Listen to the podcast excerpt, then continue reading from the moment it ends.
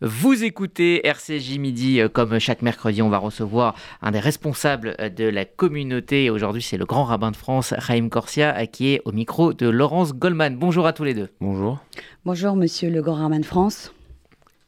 Je voudrais qu'on commence euh, cet entretien par la situation en Israël, euh, pas tant pour vous faire commenter l'actualité politique et sociale, mais plus aller euh, sur le fond et, sur la réflexion. Lorsque le peuple juif se divise, Raïm Corsia et la, Torah en donne de multiples exemples, ce n'est jamais bon signe et, parfois annonciateur de, de, conséquences désastreuses. Quel regard le fin connaisseur de nos textes posait sur cette crise que traverse la société israélienne? Bon, présenter comme vous le faites, il est évident qu'on peut dire que euh, il faut prôner l'unité. Mais l'unité, c'est pas l'uniformité. Et dans la mesure où euh, Israël est la société euh, la plus démocratique de sa région, pour ne pas dire la seule vraiment démocratique de sa région, c'est un peu facile de critiquer le système. Mais ceci dit, débat il y a, après on peut approuver, désapprouver, on peut être surpris, on peut être choqué, j'entends toutes les différences. Mais nous sommes allés la semaine dernière avec euh, la convention euh, des responsables communautaires du consistoire central, emmenée par euh, Maître Elie Corcher, le président du consistoire central. Il y avait 250, avec un groupe de responsables communautaires, quelques rabbins, des partenaires politiques de ces communautés, des députés, des sénateurs, des présidents de départements, des, maires. et c'était assez émouvant de les voir découvrir la société israélienne au-delà des préjugés que renvoient les médias. C'est-à-dire qu'en gros, ils avaient une certaine idée, pour ceux qui ne connaissaient pas Israël du tout, ils avaient une idée d'Israël assez euh, euh, tournée vers le militaire, l'hypersécuritaire. Ils ont vu une société très ouverte, avec du débat interne, avec les manifestations dans les rues. Hein, lorsque vous y étiez la semaine dernière, on était en plein. On a, on a vu une manifestation, mais à peu près comme euh, je me rappellerai toujours qu'un de mes amis américains est venu me voir à Paris et m'a dit I want to see strike. Il voulait voir une grève parce qu'une grève c'est quelque chose. Il voulait voir une manifestation. Donc en fait, alors c'est marrant parce qu'on avait des manifestations à Paris. On a quitté Paris, nous sommes allés à Jérusalem et Tel Aviv. Et il y a eu des manifestations à Tel Aviv. Mm. Ah, c'était peut-être pas le, même, euh, les mêmes sujets hein, en France et en Israël. Est-ce que sur Israël, on était plus sûr Peut-être, mais je reviens sur votre question essentielle. Et c'est ce que nous avons pu voir dans la Convention du Consistoire central, c'est qu'il y a une diversité d'expressions possibles des opinions en Israël, et qu'au fond, c'est assez rare les pays où on peut exprimer des opinions divergentes, et que la véritable euh, démocratie, c'est quand on peut exprimer qu'à la fin, à la fin, on arrive à trouver un chemin de crête. J'espère que la société israélienne arrivera à trouver ce chemin de crête intellectuel entre les avis des uns et des autres. Est-ce que la démocratie, c'est une valeur juive, monsieur le grand rabbin de France? Même si le mot vient du grec, de démos, je crois que euh, la, la, construction de la pensée majoritaire dans la Torah, elle est très forte. Il y a un passage bouleversant dans le Talmud où deux rabbins discutent, mais l'un des deux est soutenu par l'ensemble des autres rabbins. Et celui qui est seul contre la majorité dit Mais si j'ai raison, qu'une voix sort du ciel et dit ce que j'ai raison. Et une voix sort du ciel et dit Rabban Gamliel, tu as raison, Rabbi Eliezer, Ben Orkenos, tu as raison. Et Rabbi Yoshua, qui dirigeait l'ensemble des autres rabbins, se dresse et dit La Torah n'est plus dans les cieux. Dieu nous a donné une règle pour gérer le monde c'est la majorité l'emporte sur la minorité. Nous sommes majoritaires, nous avons donc raison, même si une voix sort du ciel et dit que tu as raison. Ça montre à quel point la majorité, c'est-à-dire le poids de chacun et de chacune, est important. Dans une société démocratique, eh bien, l'expression du peuple se manifeste dans les urnes. C'est d'ailleurs une des dérives que je vois ici en France, c'est que les gens s'abstiennent dans les urnes, avec des taux d'abstention qu'on n'a jamais vus. Et puis, ils veulent exprimer quelque chose contraire dans la rue, ce qui saccage le tissu social en réalité. Et on voit une violence apparaître qui est insupportable, parce qu'elle devient presque une habitude. donc à un moment, on se dit, bon, bon, il y a de la violence, ok, mais il n'y a pas de mort. Et quand il y aura des morts, quand on a eu, comme récemment encore, des manifestants et des gendarmes, mmh. des gendarmes blessés.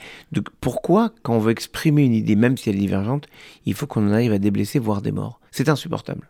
Donc en fait, la Torah a toujours valorisé la majorité, c'est-à-dire l'expression du poids démocratique de chacun. Et donc oui, on pourrait estimer que le judaïsme a, pensé l'expression et le vote de chacun. Et comment on, retrouve le chemin du dialogue, le, chemin du shalom justement dans la Torah?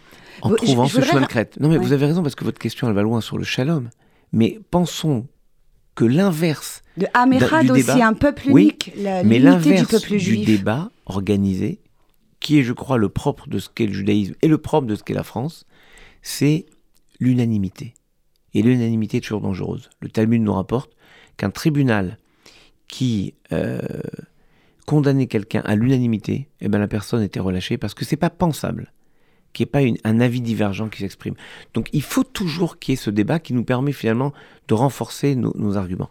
Mais si je reviens sur la convention que nous avons vécue en Israël avec le consulat central, c'est parce que Maître Elie a voulu penser le, programme sur des rencontres justement qui sortaient un peu du cadre habituel. Nous sommes allés à Abu Ghosh, reçus par deux frères, le frère Louis-Marie Coudray et le frère Olivier, reçus par le maire arabe musulman de Abu Ghosh, et qui ont eu des mots merveilleux. Quand vous les entendez, eux, c'est-à-dire un maire arabe musulman, et deux frères catholiques chrétiens, Louis-Marie Coudray et Olivier, dire non, Israël n'est pas un pays qui peut être comparé à un système d'apartheid, croyez-moi, c'est beaucoup plus fort que si moi je le dis. Tout simplement parce que les politiques qui étaient avec nous ont pu voir la diversité de cette société. Et la diversité implique des idées différentes.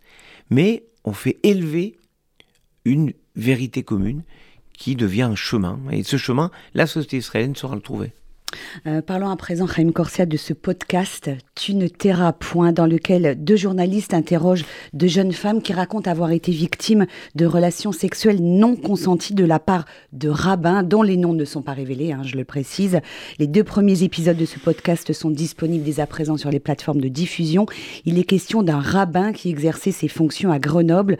À quel moment avez-vous été alerté de ces faits qui remontent à 2020 quand c'est quand les choses ont été avérées, on a immédiatement pris les dispositions nécessaires. J'estime qu'il n'y a pas à avoir euh, d'acceptation, de compréhension de toutes ces dérives inacceptables. Ça, traduit euh, de toute manière euh, un mouvement qui me paraissait de toutes les façons devoir aussi nous concerner. Quand l'Église a fait ce chemin assez incroyable avec la SIAZ, la commission, la commission sauvée, où on a entendu cette parole tellement douloureuse, de souffrance. je me suis dit, il faut qu'on ait quelque chose qui puisse euh, répondre à cela. J'avais fait venir. Vous comparez ce qui s'est passé au sein de l'Église catholique pas, avec parce ce que c'est pas, passe... c'est pas systémique.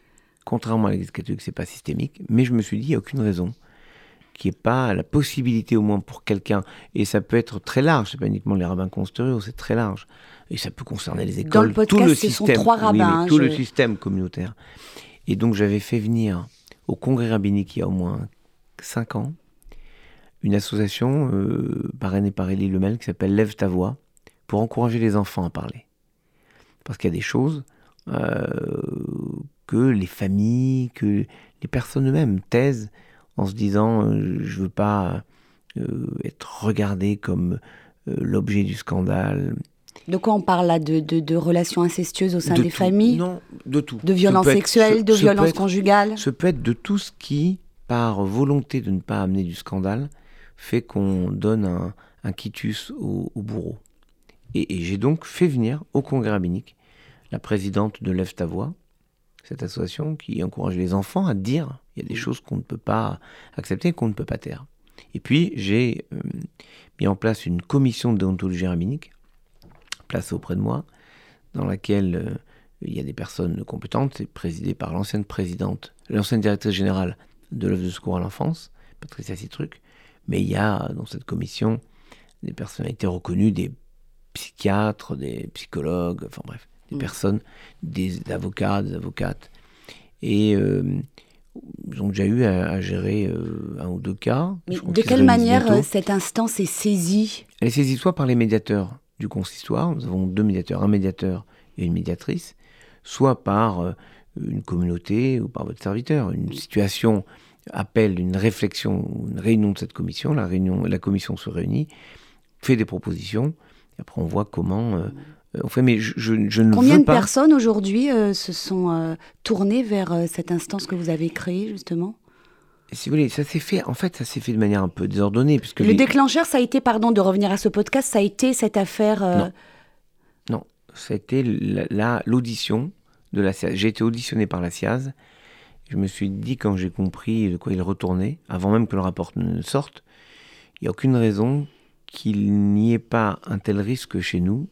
Euh, encore, je le répète, pas systémique, mais il n'y a aucune raison qu'il n'y ait pas un tel risque. Et donc, on a mis en place un, groupe euh, capable d'écoute et, d'accompagner ces personnes. Et puis, il y a eu euh,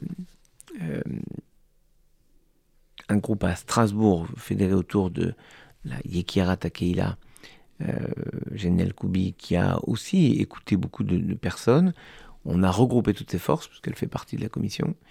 Et euh, Patricia Citruc, donc la présidente de cette commission, fait un travail euh, d'écoute, de pondération, et euh, je crois très important, parce que je ne veux pas qu'on considère que ce soit un tabou, et je ne veux pas qu'on considère que il faut passer ça par perte et profit de la morale. Non, il faut qu'on ait une réponse claire et ferme de l'institution, ce qui est le cas, et euh, la suite de l'affaire dont vous parliez l'a démontré.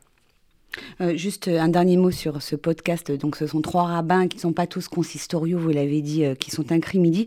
Est-ce que, incriminés, est-ce que vous considérez que c'est leur fonction de rabbin qui leur a permis d'exercer une emprise psychologique sur leurs victimes?